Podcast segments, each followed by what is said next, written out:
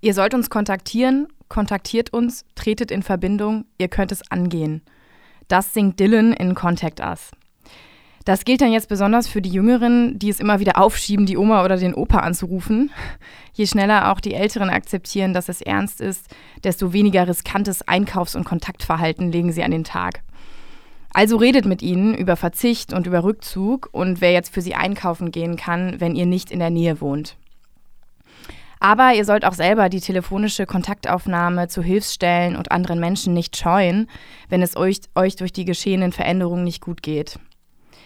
Denn viele stehen da ja in der neuen Häuslichkeit und den Kontakteinschränkungen gerade erst am Anfang. Beziehungsweise wir alle stehen da erst am Anfang.